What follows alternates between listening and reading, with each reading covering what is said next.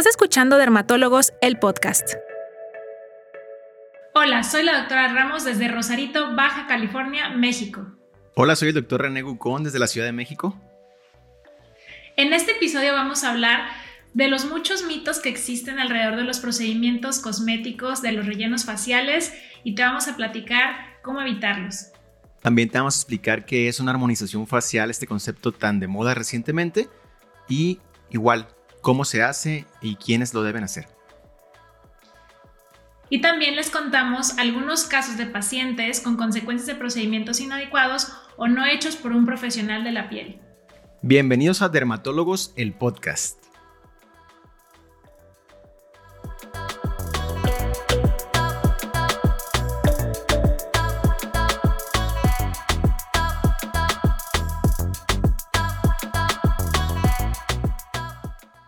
Pues bueno, Ale, qué gusto tenerte por acá de nuevo hablando de este tema que nos encanta y que sé que a toda nuestra audiencia también le fascina y tienen muchas dudas y seguramente vamos a resolver muchas de ellas. Empezando con la primera pregunta, ¿qué es, un, qué es en sí un procedimiento estético, doctora Alejandra? Bueno, pues vamos a contarles, René, que un procedimiento estético es cualquier procedimiento no quirúrgico que se realiza para mejorar o embellecer el aspecto de las personas que se lo, se lo van a realizar, ¿no? Yo creo que hoy en día es algo de lo que pues buscan mucho, puesto que sabemos que el aspecto en general influye en cómo nos sentimos con nosotros mismos y cómo eh, interactuamos con los demás, cómo nos tratan y pues ahora que está ya tan tan, tan fuerte esto de estar en redes sociales, de estar frente a una pantalla, simplemente tu celular, ¿no? Eh, y la influencia que tenemos al ver a otras personas en, su aspecto, pues creo que esto impacta mucho en que las personas cada vez más estén buscando justamente realizarse procedimientos para mejorar la apariencia. Sí, tienes mucha razón, Ale, me gustó mucho eso de eh, para quiénes está eh, enfocado, quiénes se lo deben de realizar. Eh, yo creo que es un tema más propio ¿no? de la persona, es muy, muy bueno como empezar siempre la consulta con su médico Obviamente que... ¿Cuáles son las causas? ¿Por qué te estás realizando? ¿Por qué te estás sometiendo a un procedimiento de esta naturaleza? Y creo que eh, lo más importante que es dejar bien claro que es para ti mismo, que tú estés más cómoda o más cómodo contigo mismo, que tú te gustes más, que tú te quieras más, es como un amor propio, ¿no? Y fortalecer ese, ese amor que cada quien debe tener por sí mismo. Yo siempre empiezo con un análisis eh, psicológico de los pacientes para explorar esa área tan importante de, la causa, el por qué el paciente está ahí en ese momento contigo y cuáles son sus expectativas, ¿no? Es bien importante empezar eh, este tema diciendo que estos procedimientos sola y exclusivamente los deben de realizar profesionales médicos, o sea, médicos, doctores, como quieran llamarles, ¿verdad? Pero que sean médicos. Es muy alto el riesgo y el costo, y no me refiero al costo monetario, de exponerse en un lugar, en un, en un sitio y con un profesional no médico, con una persona que no es médico que te vaya a poner una jeringa encima. Sabemos que al, haber una aguja de por medio ya es un procedimiento invasivo, ya que introduces una aguja a la piel de un ser humano, ya estás eh, pasando una barrera que parece una barrera muy fina como es la piel, pero que engloba un mundo de complicaciones que pueden desencadenarse por acudir a profesionales que no son, eh, más bien, o personas que no están capacitadas, que no estudiaron eh, siete años de medicina. Ahora, ¿quiénes son los mejores? Yo recomiendo personalmente, no es porque seamos la doctora Alejandra y yo dermatólogos y especialistas, pero siempre les digo, si puedes, si tienes la capacidad para que te atienda un médico que además se tomó el tiempo y el esfuerzo de hacer una especialidad de cuatro años más, que se enfoca solamente en la piel, que hemos hecho mucha cirugía dermatológica en la piel y conocemos todas las 3.000 o más complicaciones o enfermedades o situaciones que pueden existir en la piel enferma, pues qué mejor de ponerle tu, piel, tu cara en las manos de este profesional. También pueden ser médicos que han, hecho cirugía plástica y también algunos otorrinos laringólogos que se especializan en cirugía facial ya están explorando estas áreas de procedimientos no invasivos que, que también son muy recomendables, ¿no, Ale?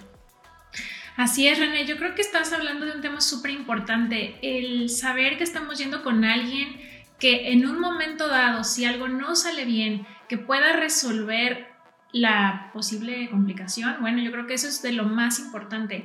Estoy en una clínica donde me apoyo de mis cosmetólogas, de otros médicos, de enfermeras que nos ayudan a realizar estos procedimientos, pero siempre bajo una capacitación y bajo una supervisión eh, de mi parte en este caso, ¿no? De los dermatólogos estamos colaborando en las clínicas porque pues no, no todos los procedimientos son inocuos, nos puede ir excelente, hay pacientes que mejoran de manera pues muy notoria y que les cambia la autoestima, como tú decías, ¿no? Les mejora mucho la autoconfianza y eso, yo les digo que esto es como un círculo virtuoso, ¿no? Porque te sientes más cómodo contigo mismo y te proyectas con una mayor seguridad y esto hace que las personas pues también eh, reaccionen de forma positiva a eso y eso en consecuencia te hace sentir mejor y así, ¿no? Se va repitiendo. Entonces, eh, procedimientos de este tipo te pueden llevar a estos resultados tan positivos, pero si algo no sale bien, si algo no se hace con cuidado, pues podemos tener efecto opuesto y ahí es donde vienen lo que les vamos a platicar más adelante, ¿no, René? De, las, de las tragedias, este, que bueno, no, no,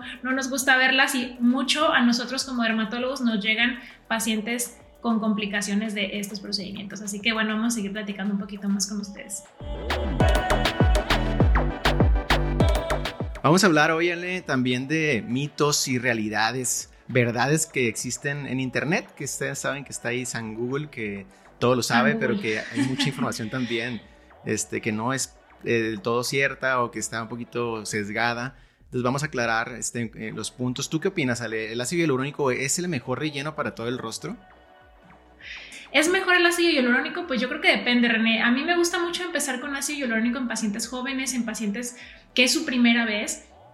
Porque la gran ventaja del ácido hialurónico es que si por alguna razón no te gusta, y yo se lo digo a mis pacientes, si no te gusta tenemos el antídoto, tenemos esta sustancia que podemos utilizar en un momento dado para revertir el efecto del ácido hialurónico para desbaratarlo eh, y de esa manera yo creo que los pacientes que empiezan con rellenos pues se sienten muy cómodos, muy seguros de que si por alguna razón no les gusta tenemos esta posibilidad o si llegara a haber alguna situación eh, pues no deseada, pues podemos revertirlo. Claro que, no sé, en tu caso, René, ¿alguien te ha pedido alguna vez que le disuelvas el relleno? Yo creo que en mi caso ha habido una paciente, una paciente eh, de, pues bueno, no sé cuántas, muchísimas, y no, no es que lo quiso disolver todo, simplemente dijo, me siento diferente y quisiera, quisiera disminuirlo y no se lo quitó todo, pero fue una de, bueno, sientas, ¿no? No sé tú, yo creo que contigo no pasa eso. Sí, sabes que sí pasa, sí, sí, sí te pasa, porque hay una curva de aprendizaje y a mí me gusta platicar las, las tragedias, ¿no? Hace poquito les decía por ahí en el grupo que tenemos como dermatólogos de que estamos en el podcast, que somos ocho,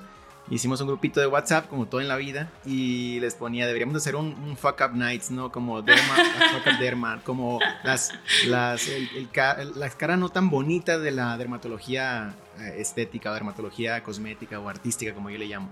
Y sí, la verdad es que si una vez cuando yo empecé, utilicé un hialurónico que no, de, que no era para ojera y hice una sobrecorrección. Es una de las complicaciones, de las pocas, gracias al Señor, de las pocas complicaciones que yo he tenido en, en, esta, en esta práctica que, que, no tengo tanto como, como tú lo dices, ¿sabes? Realmente son pocos años, no más de tres años que tengo desde que agarré mi primer ácido hialurónico. Y bueno, ya este, te doblo. Y, sobre, y sobre corregí la ojera y se veía, me dijo la paciente, René, es que siento que veo, veo un bordito cuando volteó para abajo, veía ella un bordito. Ok, llegó con un surco y yo le puse un poquito de hialurónico, pero el hialurónico hidrata, como lo decíamos en los capítulos anteriores. Una vez que corriges una, una ojera, con hialurónico inyectado, eh, tienes que quedarte siempre por debajo. O sea, tiene que notarse la ojerita. ¿Por qué? Porque a los 15 días. Como corregir un 90%, ¿no? Yo creo que un poquito menos.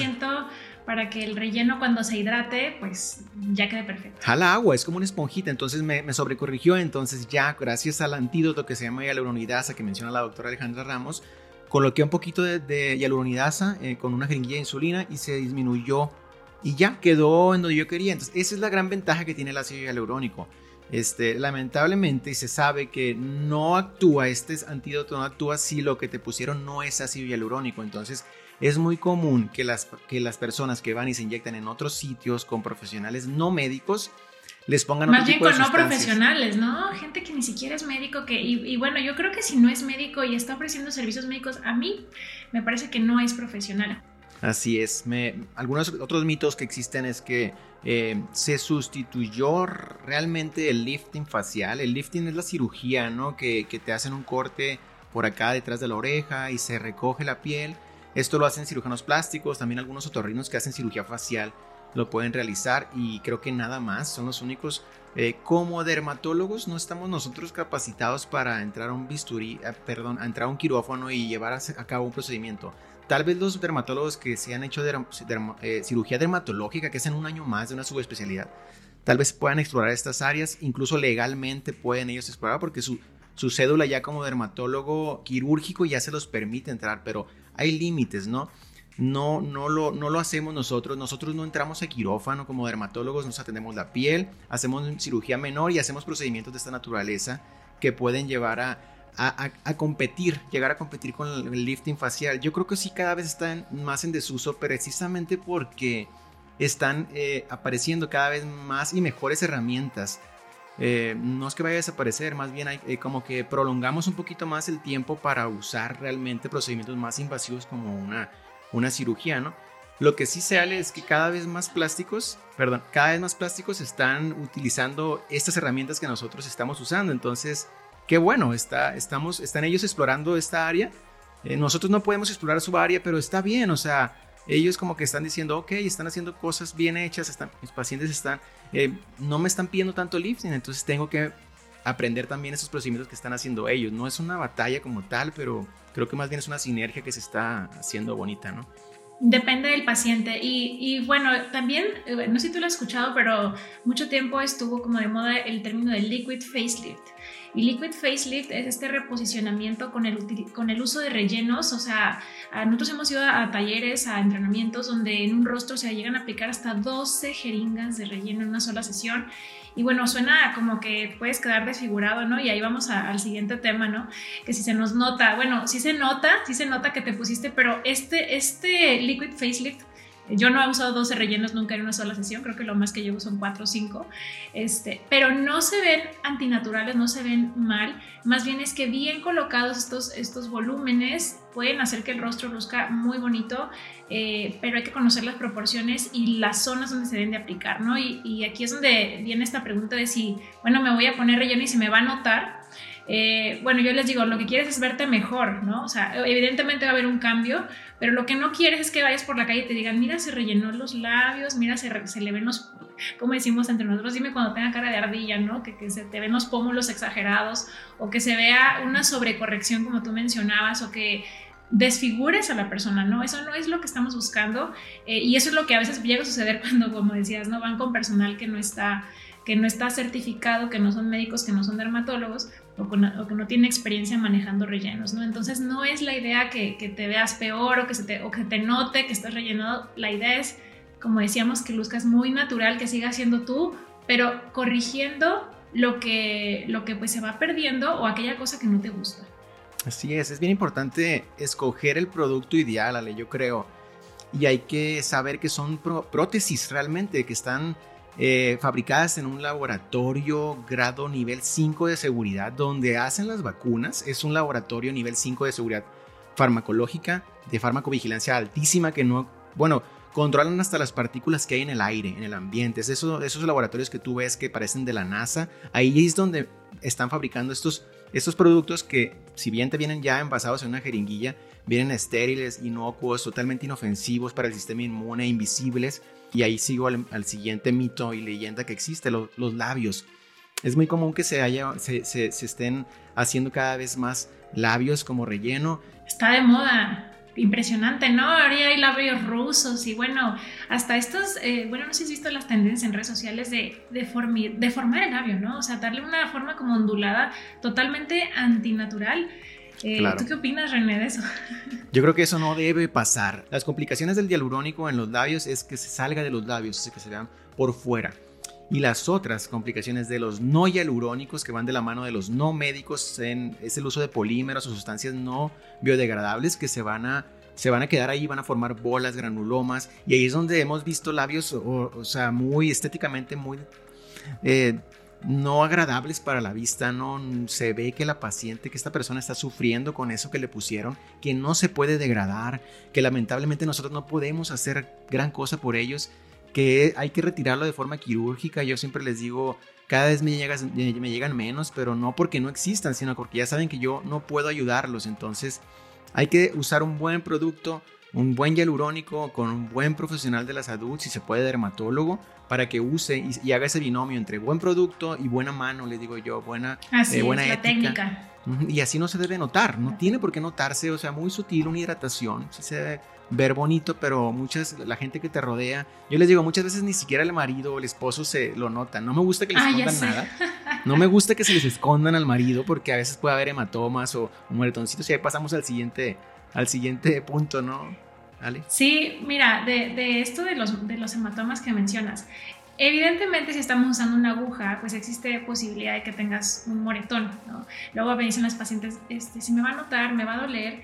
Hay, hay, zonas que son como más chismosas, les digo yo. Hay zonas donde pues está bien difícil que no te quede ni una marquita, ¿no? Eh, tú sabes que cuando trabajamos en los pómulos es muy raro que tengamos moretones. Pero, por ejemplo, en los labios es una zona donde, bueno, eh, haces todo lo posible, pero es una zona donde hay muchísimos vasos sanguíneos, está muy vascularizada, entonces es muy común que tengamos hematomas y también como decías depende de la técnica, está la técnica con, con la jeringa, con la aguja, con la aguja que pues su punta es filosa y corta obviamente y esto nos permite hacer aplicaciones mucho más finas, darle un poco más de forma al labio, o sea definirlo mejor. Eh, ahora sí que ponerse más artísticos, ¿no? Y también están las técnicas con cánulas. Las cánulas son como unas agujas largas, pero que su punta es roma, la punta no corta. Entonces, de pronto, cuando yo tengo pacientes que me dicen, bueno, es que tengo un evento, o no quiero que se dé cuenta a mi marido, o no le quiero contar a mis amigas, eh, o tengo un viaje muy próximo y a lo mejor no van a poder estar ahí eh, de cerca, como en caso de que tengan alguna situación, pues opto por utilizar las cánulas y el abordaje de los labios se hace por las comisuras y entonces a través de las orillitas de las comisuras de los labios introduzco la cánula, deposito el relleno, eh, le damos un, un, discreto volumen, digamos que es como les dicen acá un plump, ¿no? muy, muy, este, muy sutil, que se ve como una hidratación del labio, quitamos estas arruguitas que están ahí como cuando el labio se empieza a secar, eh, le damos como un realce al labio muy sutil eh, y generalmente con esa técnica no quedan moretones es un poquito incómodo el trabajar con, los labios. Yo no sé en tu caso, en mi caso, yo desde hace años, después de que justamente yo me apliqué relleno de labios, tomé la decisión de bloquear, hacer bloqueo dental con mis pacientes, o sea, anestesiarles bien los labios para poderles poner el relleno, porque es una zona muy sensible. Pero no es necesario, normalmente las técnicas son poner crema anestésica y platicar con el paciente, utilizar frío, utilizar vibración y con esto es mucho más tolerable. Los labios son zonas muy sensibles, pero bueno, ahí dependerá del gusto del, especialista, ¿no? Cómo lo manejas. A mí, en mi, caso, René, yo sí te soy muy sincera, yo sí los bloqueo, porque ya lo viví en carne propia y es una situación de que pues molesta, ¿no? Pero pues ahora sí que eh, ahí depende del arte del doctor, ¿no? Que tanto maneja el tema del dolor. Así es, Ale. Yo creo que eh, es bien importante hablarle claro al paciente porque em, no es una manera como de asustarlos ni nada, pero es una manera también de protegerse uno como médico y también proteger las expectativas del paciente y ser bien siempre bien francos, muy directos, mucha comunicación con el paciente. Es bien importante para definir muy bien qué es lo que vas a sentir, qué es lo que vas a, tener, a obtener realmente. Y, y, cómo es el proceso. Ah, yo siempre les digo porque me preguntan, doctor, ¿salen moretones? ¿Salen hematomas? ¿Salen eh, ¿Me puedo moretear? Em, claro que te puedes moretear, le digo, por supuesto que te puedes moretear. No es común que mis pacientes se moreteen, pero claro, porque como dice Alejandra, ¿no? Estamos usando agujas y, y nosotros, a pesar de que conocemos perfectamente la anatomía vascular del rostro, que no es sencilla, y tratamos de evitar esos esos vasos de mediano o pequeño calibre, pero siempre hay eh, capilares finos que puedes tocar y bueno, viene el hematoma, ¿no? Viene el, el moretoncito que se quita como en igual, como cualquier otro moretón en 10, 15 días. Entonces, estar bien en cuenta de eso. Si duele el procedimiento, duele un poco, molesta un poco, no es una molestia incontrolable. Yo no uso anestesia eh, infiltrada, o sea, yo no hago bloqueos en sí. Yo lo que sí hago es que les lleno la cara de crema de anestesia después de lavarles la cara muy bien y se las dejo ahí 5 o 10 minutos. Hace efecto y eso hace el tratamiento muy llevadero. Soy muy lento con mis procedimientos, ¿vale? eso creo yo que es una clave yo importante. Soy sumamente lento, no porque no lo pueda hacer rápido, ¿no? Sino porque ese, esa lentitud del procedimiento, eso eso habla de que te estás teniendo especial cuidado y de que puedes estar esperando. Si un puntito te sangra, tú pones el dedo ahí, es muy común que me vean a mí haciendo presión. Hay un concepto que me enseñó una maestra en Cuba que se llama dedostasia, la, hemostasia. la hemostasia a través del dedo, o sea, la hemostasia es parar el sangrado. Parar el sangrado. Que deje de sangrar, hemostasia. Hemo viene de sangre y, y estasia es como éxtasis, como parar, como detener.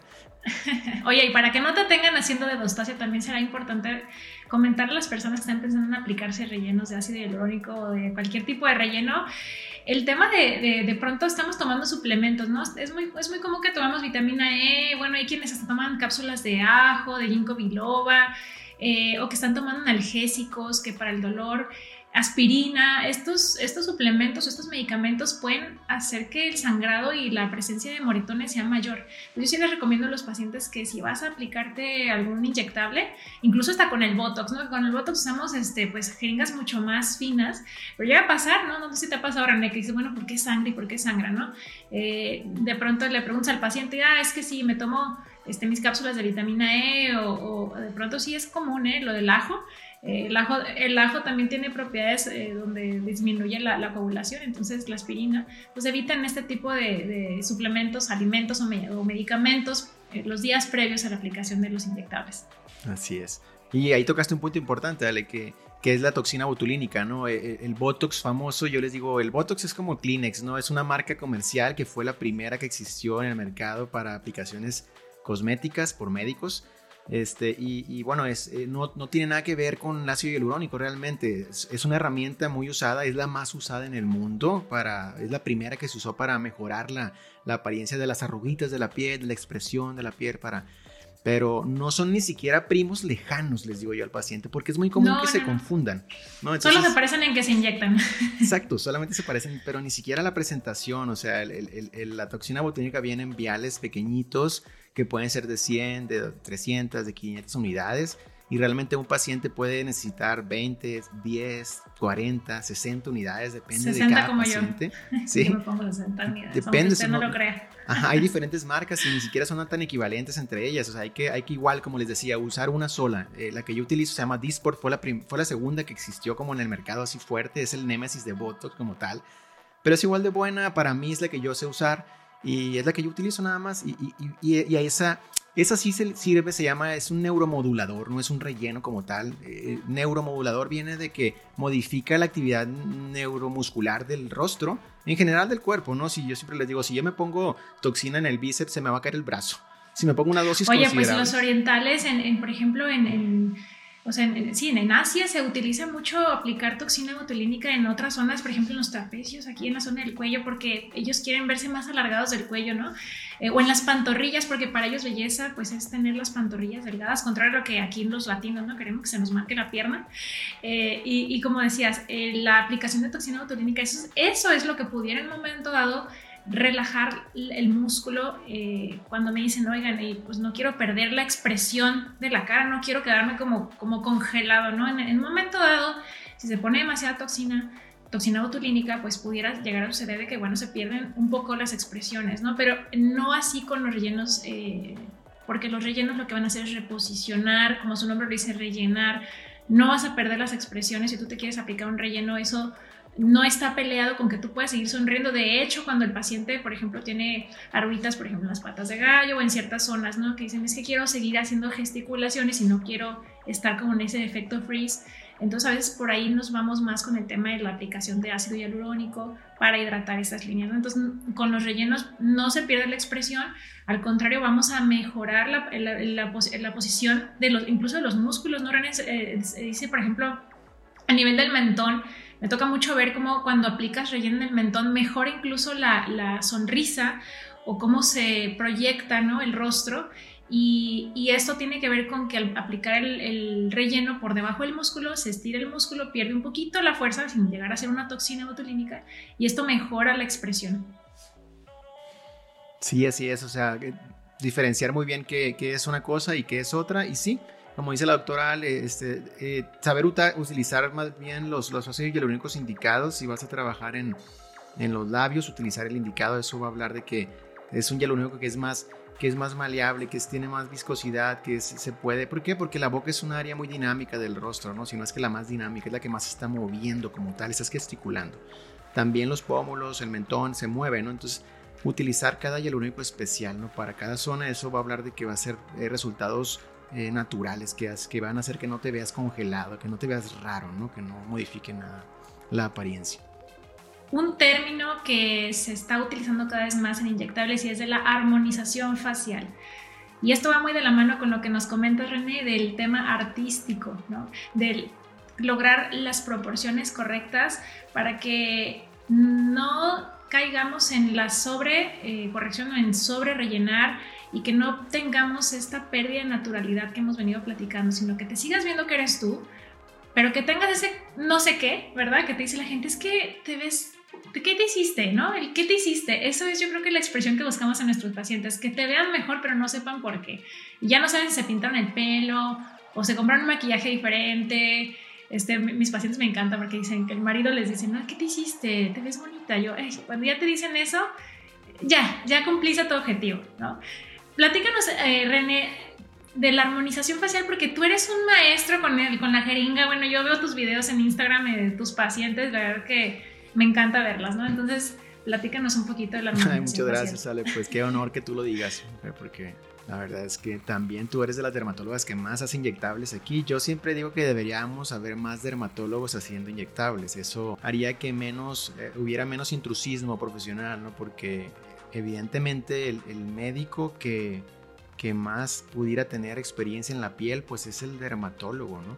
y la piel involucra la epidermis, que es la capa más visual, la que vemos, la dermis, que es donde está toda la fábrica de piel, por así decirlo, y también la hipodermis, la grasita, ¿no? que es la que se nos pierde cuando, cuando cae, cuando pasa el tiempo y, y nos empieza a marcar esos datos precoces iniciales de, de, envejecimiento. Entonces yo, yo siempre quise hacer dermatología artística, le llamo yo, ¿no? Es un concepto nuevo que yo no, no había escuchado, no, yo me lo inventé como tal, tal vez alguien más ya lo esté manejando, pero sí me, eh, la, poca experiencia, pero intensa, me, habla de que esto va de la mano de mucha arte, además de mucha ciencia. Primero que nada, la ciencia, el conocimiento de la anatomía, del rostro, del manejo de la piel enferma, del manejo de la piel sana, de las complicaciones que puedan llegar a ver, de la cirugía facial también que vemos durante la, durante la preparación en la residencia de dermatología. De dermatología. Todo eso nos, nos, nos va llevando hacia hacia un, conocimiento para poder llevar a cabo una técnica en un ser humano, en un rostro, ¿no? Pero además existe también un lado artístico, como tú lo mencionas. A mí me sirvió mucho, creo yo, haber estudiado otra carrera. Yo estudié diseño industrial antes de estudiar medicina completa, ¿no? Yo soy diseñador industrial. Y ahí es donde digo yo, bueno, de algo me sirvió, ¿no? Muchos de mis amigos, oye, pero ¿por qué te equivocaste en la carrera? Yo creo que no cometemos errores y, y, bueno, si todos los errores fueran así, qué bonito, ¿no? Pero sí eso me dio las herramientas porque hice mucha escultura, mucha pintura, eh, creación, diseño realmente, desde automotriz hasta muebles, espacial, espacial médico también. Entonces te, te terminé diseñando rostros. ¿Y qué es una armonización facial? Como para definirlo así en un concepto como concreto, yo creo que es un, es un caminito que se recorre en el que se utilizan diferentes técnicas y, y procedimientos mínimo invasivos para lograr mejorar la, apariencia de un rostro sin que se note, ¿no? De una forma muy, muy natural y muy, muy bien eh, coordinada con el paciente, pero es un, es un camino que nunca termina. Es bien importante decir esto porque es bien común que el, interesado en hacerse un procedimiento de esta naturaleza, Ale, eh, piense que es un procedimiento nada más y voy a ir a hacerme una armonización facial. No, voy a empezar a hacerme una armonización facial y nunca termina como tal porque yo les digo es como una curva, tú vas poniendo determinados eh, eh, ¿qué, se, ¿Qué se inyecta? Que es la segunda pregunta, ¿no? Se, se, utiliza un poquito de hialurónico para mejorar la punta de la nariz, para proyectar un poquito el mentón. Depende de las necesidades de cada rostro. Son bien diferentes todos los rostros, pero no se puede determinar un costo así fijo en el que, ah, una armonización facial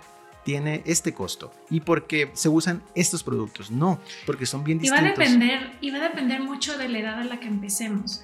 Eh, de pronto, mira, vienen pacientes súper jóvenes que a veces dices, bueno, estás too much joven, mejor te hacemos un tratamiento con aparatología, mejoramos la calidad de la piel, estimulamos colágeno y con eso listo. Pero de pronto, o sea, ya vienen pacientes al revés, ¿no? Que vienen en sus 60, 70 y que dicen, bueno, a mí me tocan, ¿no? Pacientes hasta de 70, imagínate, que dicen, eh, quiero hacerme, quiero levantarme el rostro, pero no me quiero operar. Eh, hay casos que son muy quirúrgicos, ya lo habíamos mencionado, ¿no? Hay casos que son, eh, son para el cirujano, o sea, que tú sabes que con rellenos no vas a corregir lo que quieres corregir y ya esto es para, pues, para cirugía, ¿no? Pero quieren eh, que en una sesión o dos o que con una jeringa o dos corrijas lo que en años no se hizo. Entonces yo creo que esto, como tú lo dices, René, eh, en el ir en el proceso de saber que va a depender de cómo estás en ese momento que tú vas a la evaluación.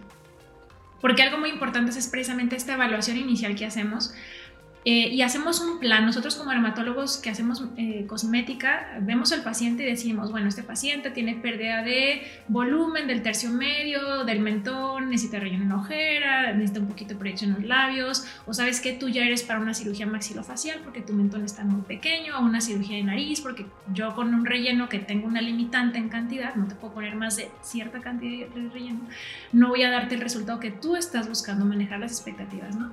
Entonces a veces puede ser que combine procedimientos eh, que, nos, que nos apoyemos de los cirujanos plásticos para que ellos corrijan ciertas cosas y nosotros otras. Y esta, esta evaluación inicial nos permite platicar con el paciente sobre qué estás esperando, qué estás esperando tú como paciente de tu dermatólogo, de tu médico estético para que corrijas estos, estos defectos o estas pequeñas eh, detalles que quieres mejorar y hasta dónde podemos llegar. Y nosotros hacemos una estimación. En la primera, en la primera consulta podemos darnos una idea, pero como ya decía René, eh, conforme vamos avanzando en el proceso, resulta que te das cuenta de que, bueno, ahora necesitas hacer un plan B, ¿no? De pronto sí se vale, sí se vale cambiar porque no todas las pieles responden igual, no todas las pieles levantan igual, eh, la, digamos, el grado de flacidez, la estructura, cada paciente responde diferente. Sobre todo cuando ya podemos echar mano de otro tipo de productos, no solamente de ácido hialurónico, sino de bioestimuladores, ¿no? Como mencionamos, ácido poliláctico, policaprolactón, hidroxiapatita de calcio, que esos nombres así que, que se escuchan muy extraños, pues son también productos que se inyectan y que están enfocados en mejorar la calidad de la piel del colágeno.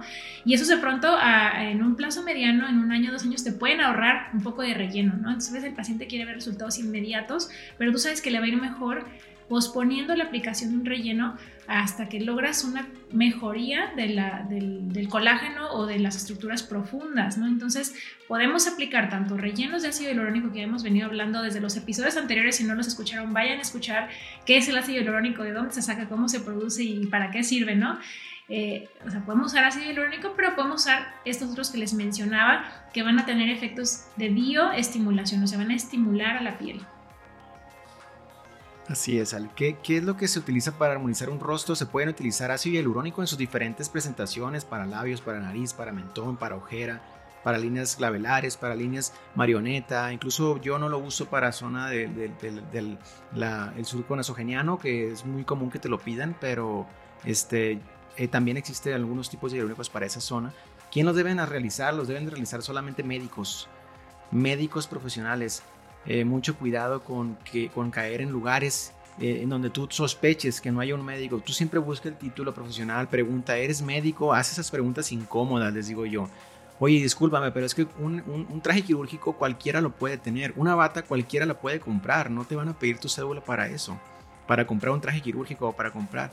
Y, este, y eso puede confundir a los clientes de estas personas que no tienen escrúpulos realmente y, están haciendo negocio nada más y sin haber estudiado una, y sin estar preparados para atender a un ser humano, ¿no? Para atender a un ser humano tú tienes que ser médico. Si vas a una estética a cortarte el pelo y la chica que te corta el pelo te quiere poner un relleno, como decíamos, red flag, ¿no? Corre. O sea, no está bien. Porque ¿qué pasa?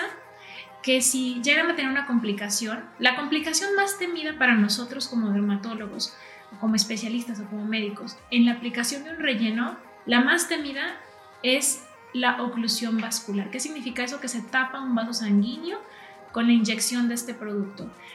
¿Es reversible?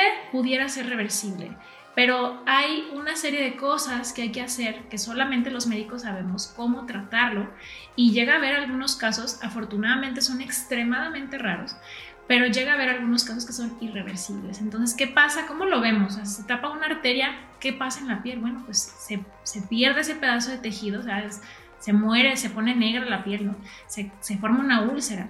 Y, y, hay una zona de mucho riesgo que son las zonas del centro de la cara, ¿no? El entrecejo, la nariz son zonas de mucho riesgo, debajito del ojo.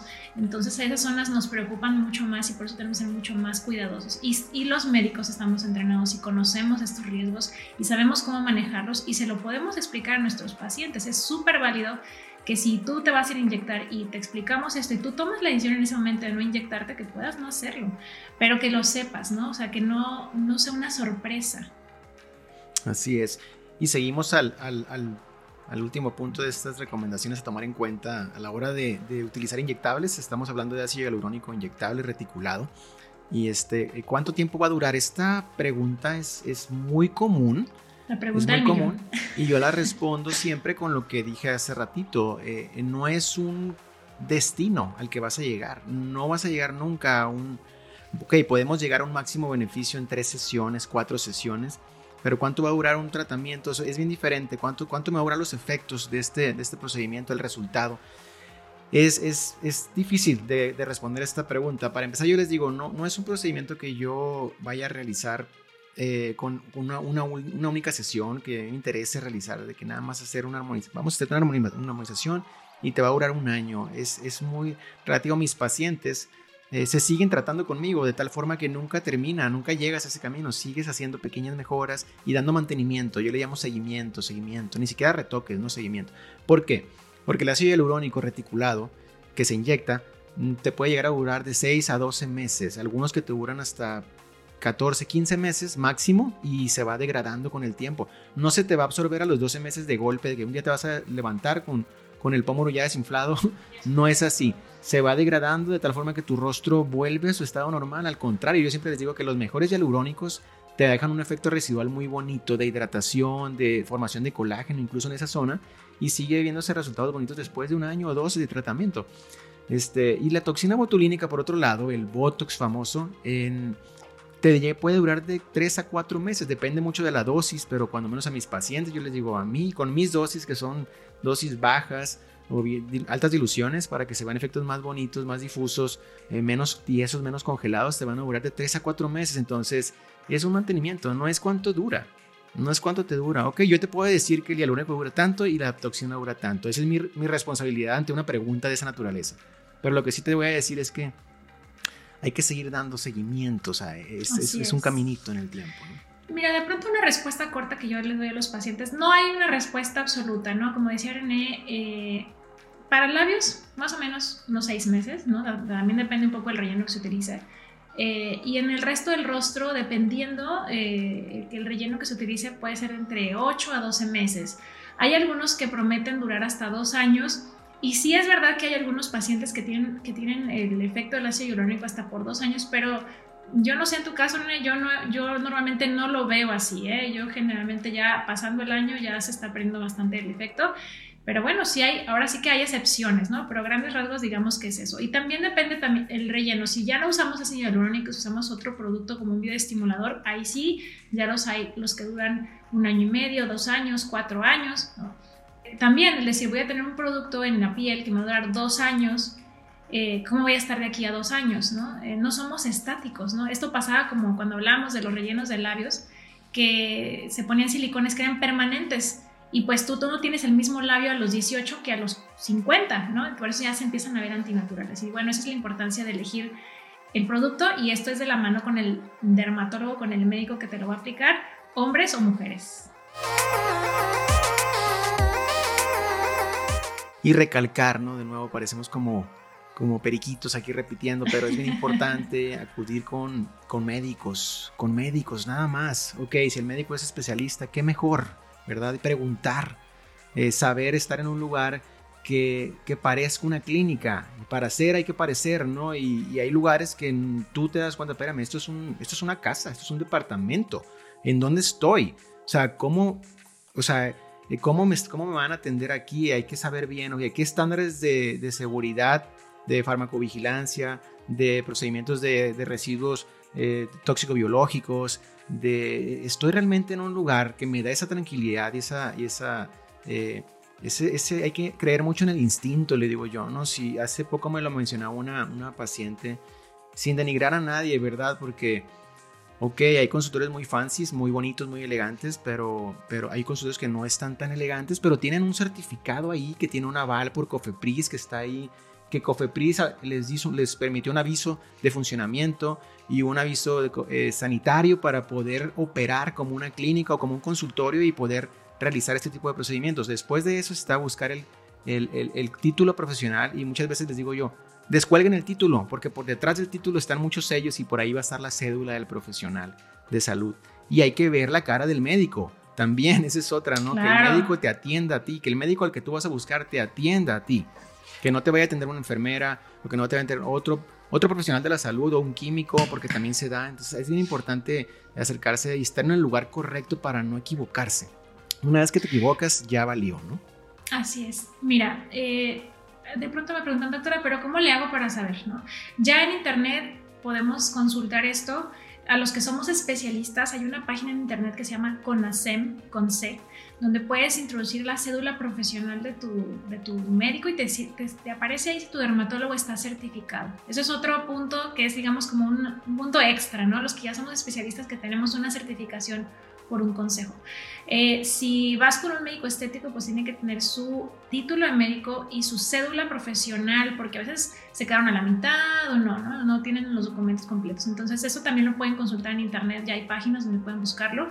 Hay una página que se llama Google Legal, donde ahí también puedes meter el nombre completo de tu médico y ahí te aparece la cédula y con la cédula, ¿no? Y te dice qué, qué, grado tiene.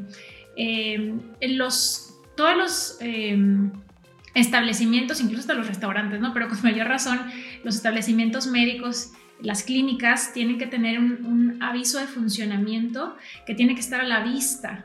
Cuando ustedes entran al consultorio, a la clínica, tiene que haber un documento ahí colgado donde está el aviso que se le da a las autoridades sanitarias de que este establecimiento está eh, pues funcionando, ¿no? que está ahí, que, que ya avisamos ante las autoridades, La Comisión Federal para la Protección contra Riesgos Sanitarios, que es la COFEPRIS, es la que regula todo el tema de salud y de seguridad.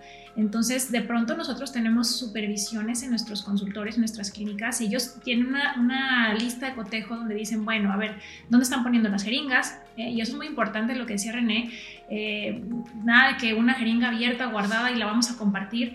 Acuérdense que cada quien eh, tiene, pues es una jeringa para cada quien, ¿no? ¿no? No pueden, eh, de que, ay, también está abierta, te lo voy a poner. ¿Qué hacemos con las agujas, no? ¿Qué va a pasar si una persona tiene, por ejemplo, una infección viral y la pican y luego, ¿qué pasa con esa aguja? ¿Dónde va? Entonces, hay una serie de procesos que, llevan que se llevan a cabo en las clínicas que aseguran que tenemos todo, digamos, bajo control para evitar, pues, infecciones cruzadas o contaminaciones o alguna situación. Eh, y luego el personal, ¿no? El personal que está trabajando ahí, aparte de los médicos, bueno, si estamos haciéndonos eh, o apoyándonos de cosmetólogas, enfermeras, pues a su vez también ellos deben tener sus documentaciones en regla. Y todo esto es muy importante y observarlo y se vale preguntar cuando te dan la receta, en la receta debe estar el nombre de tu médico y su cédula profesional y la dirección, el domicilio de donde estás yendo, nada de que ven a mi casa, que el Botox Party, porque te voy a contar una anécdota, René, eh, desafortunada, ¿no? Una chica súper joven, porque lamentablemente, pues entre más jóvenes, a veces más, eh, pues más inocentes, ¿no? O no, no tenemos la no tienen la malicia los pacientes. Una chica muy joven que se quería poner relleno de labios y escondida de sus papás en una página de internet, en una cuenta, este, de, bueno, una red social, ¿no? Ahí empezaron a seguir a una persona que se, se dedicaba a poner rellenos de labios eh, muy popular, ¿no? En, en, Mexicali, de hecho, aquí en Baja California en particular, aunque sabemos que esto pasa en todas partes.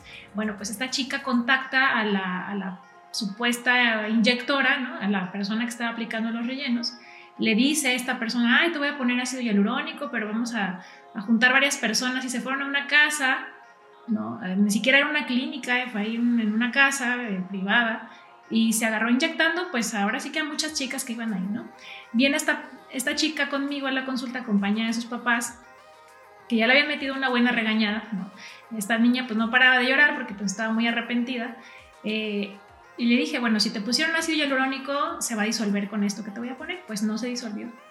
Entonces fueron con la persona en, cuestión y esta persona les entrega una carta apócrifa, una carta que falsa, donde tenía incluso un sello, un pues un logo de la UNAM y según ellos habían metido este producto a una, a una pues como un estudio por parte de la UNAM donde se aseguraba que era ácido hialurónico. Imagínate ese grado, ¿no? De falsificar documentos y decir, ay, ya la UNAM autorizó, aprobó que este es un ácido hialurónico, ¿no?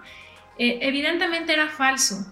¿Y qué pasa? Pues esta chica, pues ya, o sea, con la deformidad en los labios, los papás enojadísimos, este, que ya hasta le decía yo, bueno, ya ni siquiera la regañe, ¿no? Porque ya su castigo ya lo tiene ahora sí que la lección ya la tiene y, pues no hace falta ni que la sigan regañando, ¿no? Entonces imagínense qué desgracia eh, por, por no cuidar estos detalles. Entonces, por eso les decimos tanto y les hacemos tanto hincapié, vayan con médicos en establecimientos, en clínicas. Me hierve la sangre cada que escucho ese tipo de complicaciones. Sí, tristes, tristes. Y, me, me, genera mucho, ah, mucha impotencia el, el, el, el, ver cómo, cómo les ven la cara y, y, hacen todo este tipo de atrocidades. Aléjense de esas personas. En, Culiacán hay muchas spas estéticas de belleza que estas niñas lamentablemente están, están no saben, una, muchas veces por desconocimiento, están haciendo estos procedimientos, muchas con toda la mala intención de ganar dinero, están haciéndolo también.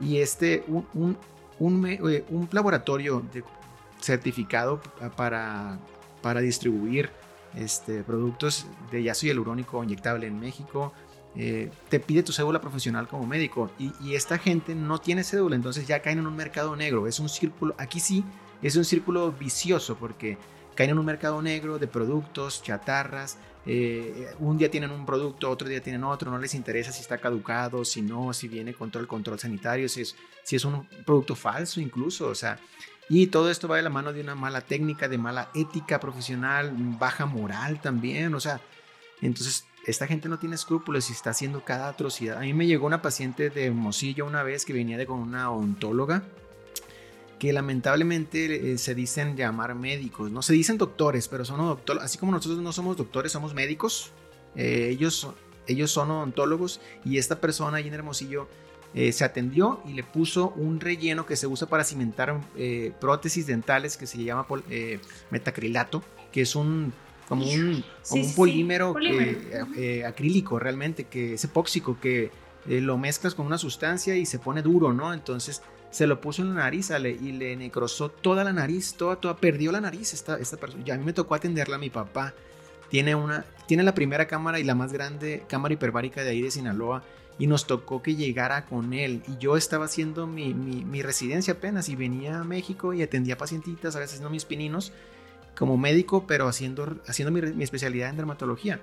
Y me tocó atenderla, marcó mi vida esta paciente y yo la atendí con todo el cariño, me tocó sacarle y drenarle toda esta sustancia de dentro de la nariz, pero esa nariz quedó pequeñita, pequeñita y ella emocionalmente muy lastimada al grado de pensar en suicidio, me tocó a mí abrazarla, llorar con ella, buscar buscar otras alternativas, láser, CO2, injertos, eh, eh, o sea, buscar para que esa nariz quedara lo más aceptable posible. Me llegó otra paciente que allí en Culiacán se inyectó en un spa eh, se inyectó un producto. No sabemos si es ácido hialurónico. Es muy probable que sí haya sido ácido hialurónico. Pero... Y es que a veces no sabes, René, porque te dicen, como este caso, ¿no? Es que eh, la paciente, es que me dijeron que era ácido hialurónico, le voy a traer la carta. Ya cuando me dijeron eso dije, ay. Lo que pues pasó aquí es que, se fue, esta persona, pues no sabe, ¿no? El que, el que nada sabe, nada teme, decía un maestro mío de anatomía, ¿no? El que nada sabe, nada teme, refiriéndose al examen, ¿no? Cuando tú no sabes nada, pues no te temas a nada, vas a reprobar como No te da miedo, no conoces los riesgos. Exacto, entonces el que nada sabe, igual a que nada teme. Entonces esta paciente que te digo, esta chica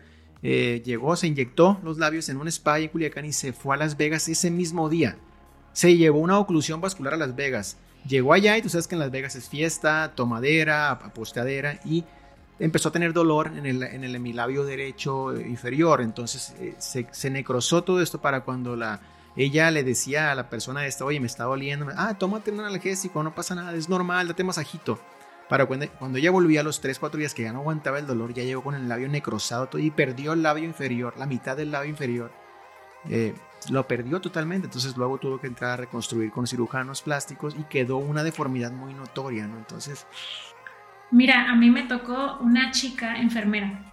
O sea, por eso les digo que no es nada más es un personal de salud y, ya, y ya por eso sabe, ¿no? Porque incluso dentro del gremio de médicos pues no todos están capacitados para aplicar inyectables, ¿no? Eh, y lo que sí hace la diferencia es que cuando ya eres un especialista tienes muy en claro hasta dónde tienes tus límites, ¿no? De pronto, así como René dice, bueno, esta paciente la mandé con el cirujano plástico, ¿no? O sea, nosotros sabemos, conocemos nuestros límites y le decimos al paciente, yo no hago eso, yo no opero párpados, yo no opero lifting faciales quirúrgicos, yo no opero incluso cánceres de piel, o sea, nosotros llegamos a quitar cosas pequeñas, pero dentro de la dermatología ya hay dermatólogos con subespecialidades en dermatología oncológica que operan, que están capacitados para hacer estos colgajos o ya reconstrucciones mucho más grandes y que incluso ellos mismos se, se apoyan de otros colegas, ¿no? Cirujanos plásticos para ofrecer lo mejor al paciente.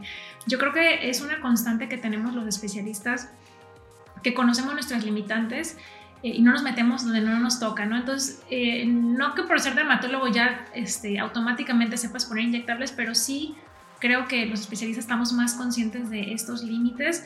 Y entonces imagínense quienes no son ni siquiera médicos, pues, que van a aceptar o decir, no sé, ¿verdad? Entonces, eh, esta chica enfermera compró una jeringa de supuesto, bueno, ácido hialurónico, decía ella, que se lo vendió otra enfermera amiga de ella Obviamente esto se consigue en el mercado negro, decimos mercado negro los que se compran por internet o ahí entre personas que se venden productos y es impresionante ¿eh? porque ya los, las réplicas chinas hasta traen el, holograma y todo, ¿eh? sí, sí, es, sí es de cuidado. Por eso es que nosotros tenemos contacto directo con los distribuidores de los inyectables para asegurarnos de que lo estamos recibiendo de la mano del laboratorio, de que no lo están comprando en mercados negros. Bueno, el cuento es que esta chica enfermera decide ella sola inyectarse el surco nasogeniano con este supuesto ácido hialurónico y bueno, viene conmigo a los tres meses con unas lesiones, les decimos fístulas, con costras, con ya un proceso de granulomas, o sea, ya tenía una reacción de rechazo porque lo más probable es que esto que se inyectó ni siquiera fuese ácido hialurónico y su cuerpo lo estaba rechazando. Incluso eh, este tipo de productos que no son adecuados llegan a desarrollar una enfermedad autoinmune que se le conoce como síndrome de Asia. Síndrome de Asia es, es, una, es una enfermedad inmunológica donde el cuerpo empieza a tener inflamaciones, eh, enrojecimientos, dolor y que no nada más se limita al sitio de la, inyección, este, sino que puede tener manifestaciones en todo el cuerpo. O sea, ya me ha tocado ver pacientes que se inyectaron los glúteos y que tienen eh, nódulos, o sea, lesiones rojas eh, duras en las piernas, eh, que les da fiebre y que tienen malestar general y que tienen que estar incluso con medicamentos inmunosupresores. O sea, imagínense que es como si te dijeran tienes lupus por haberte inyectado algo, ¿no? Algo así para que se den una idea. Entonces, ¿qué riesgo de haberte puesto algo por ahorrarte unos cuantos pesos Acuérdense que lo barato sale caro, entonces por eso es ir con su especialista, con su médico, o si es un médico estético, asegúrense que tenga esa trayectoria que ustedes necesitan que tengan, ¿no? que sea experto inyector.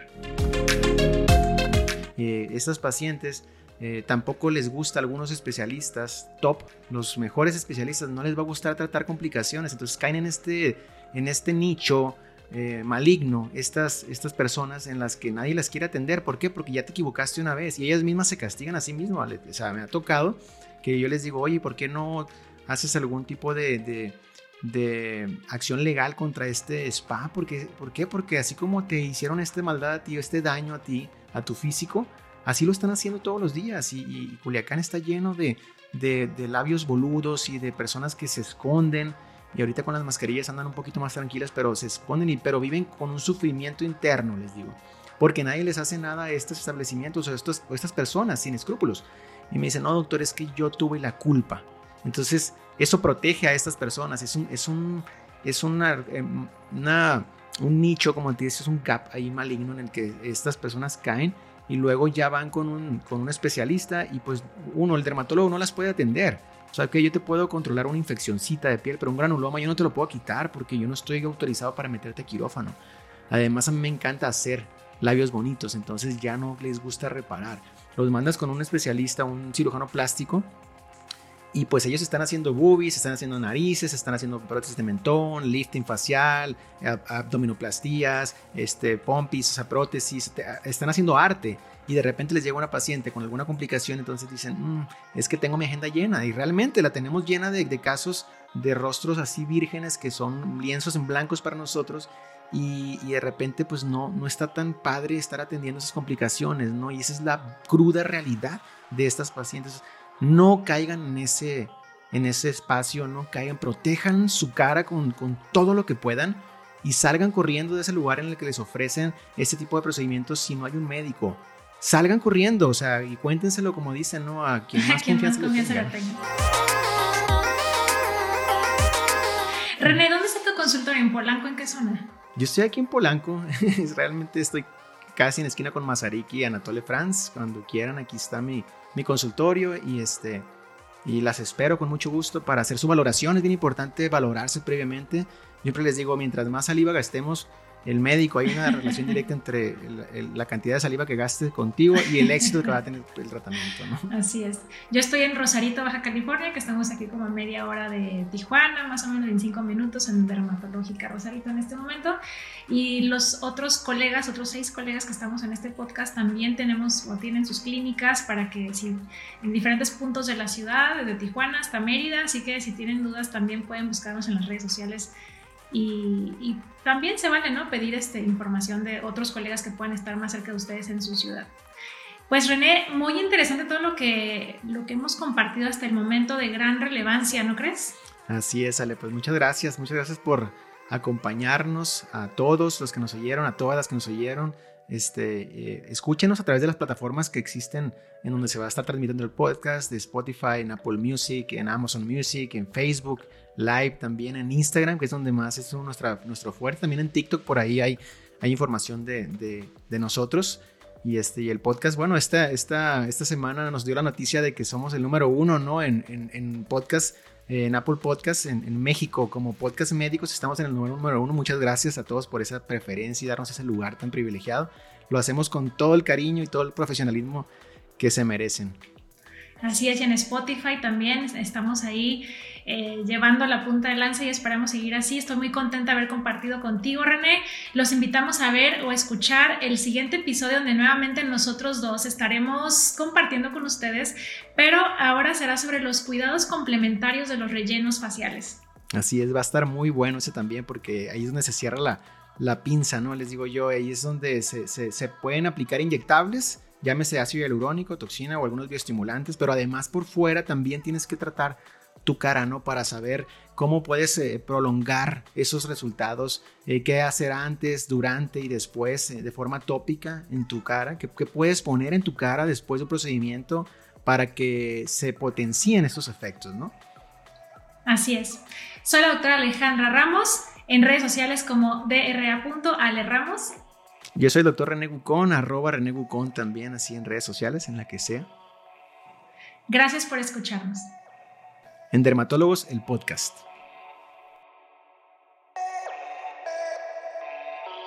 Este episodio es presentado por Piel Clinic, clínica especializada en piel, pelo y dermatología estética. Dermatólogos, el podcast, es una producción de Naus, inspirados por la vida y guiados por el corazón.